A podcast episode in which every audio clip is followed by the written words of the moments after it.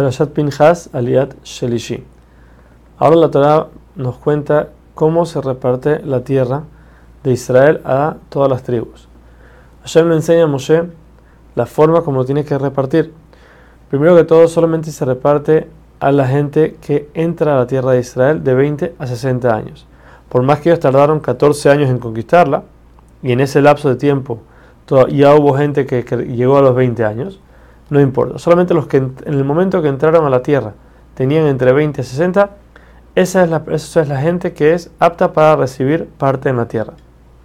Ahora, siempre vamos, como se dice, por ascendencia paterna. O sea que la tierra va pasando de padre a hijo y no tiene nada que ver con la parte de la mamá. El problema es que la Torah nos dice dos cosas. Primero, como nos dice que la, la tierra se le entrega a los que entran a la tierra de Israel. Por otro lado, en otro lugar nos dice que la tierra va a ser entregada a los que salieron de Egipto.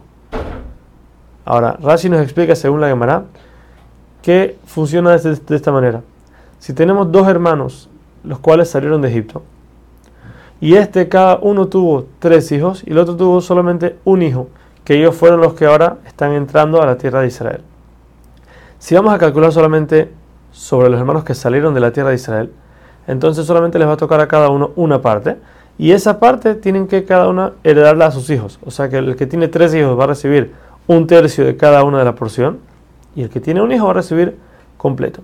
Ahora que la Torah dijo que son las, se, calculan las dos cosas, entonces los cuatro hijos, o sea, los tres de uno, y el último, el último hijo del segundo hermano, que ellos son los que están entrando a la tierra de Israel, cada uno recibe una porción, por lo cual son cuatro porciones.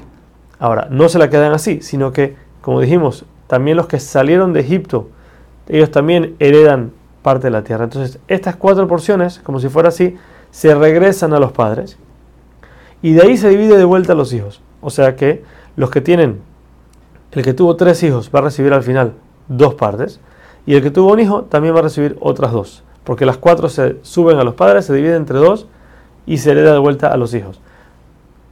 Lo que no hubiera sido así, si hubiera sido como al principio, si hubiera sido solamente los que salieron de Egipto, entonces entre los cuatro hubieran recibido solamente dos partes.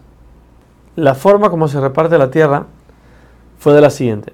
El Azar, el Kohen Gadol, se vestía con los Urim Vetumim, que es toda la ropa del Kohen Gadol, con el, el pectoral que tenía las piedras preciosas. Primero que todo, tenían dos urnas, una de las cuales estaban las doce tribus y en la otra estaban los doce terrenos que iban a repartir. Primero el Azar decía, si sale tal tribu, entonces va a salir tal terreno. Luego venía uno de los presidentes de la tribu, tomaba un papel de la urna de las tribus y milagrosamente salía siempre su nombre, el de, su tribu. Luego él tomaba un papel de la urna de los terrenos y milagrosamente salía el que dijo el Azaracoen. No solo eso, la urna misma hablaba y decía, salió tal, tal tribu para tal terreno. Ahora, de todos los hombres que salieron de Egipto de 20 a 60 años, ya ninguno estaba vivo, todos habían fallecido en los 40 años en el desierto. Solamente las mujeres quedaron vivas, también las que salieron de Egipto. Esto lo entendemos de la perashá que viene en un segundo, que son las hijas de Telofhad. Telofhad había muerto en el desierto y sus hijas, él no tenía hijos, solamente hijas, ellas vinieron a quejarse de Moshe a pedirle tierra. El hecho de que ellas están pidiendo tierra quiere decir que las mujeres sí quedaron vivas todo este tiempo. Ahora, las mujeres, las hijas de Telofhad vinieron con Moshe y le dijeron, mira, si nosotros somos como herederos, entonces nos tiene que dar nosotros la tierra, que, le toca a nuestro padre. Si nosotros no somos considerados herederos, quiere decir que nuestro padre no tuvo hijos. Y si es así, nuestra madre debería ser ibum, quiere decir casarse con uno de los hermanos de nuestro padre, para que así las tierras que le tocaría a nuestro padre no se pierdan por completo. La Torah son cinco hijas que tiene Zelofhad y la Torah cambia el orden de sus nombres. En este lugar como lo dice más adelante, para decirnos que las cinco eran igual de sabiduría y todas eran justas.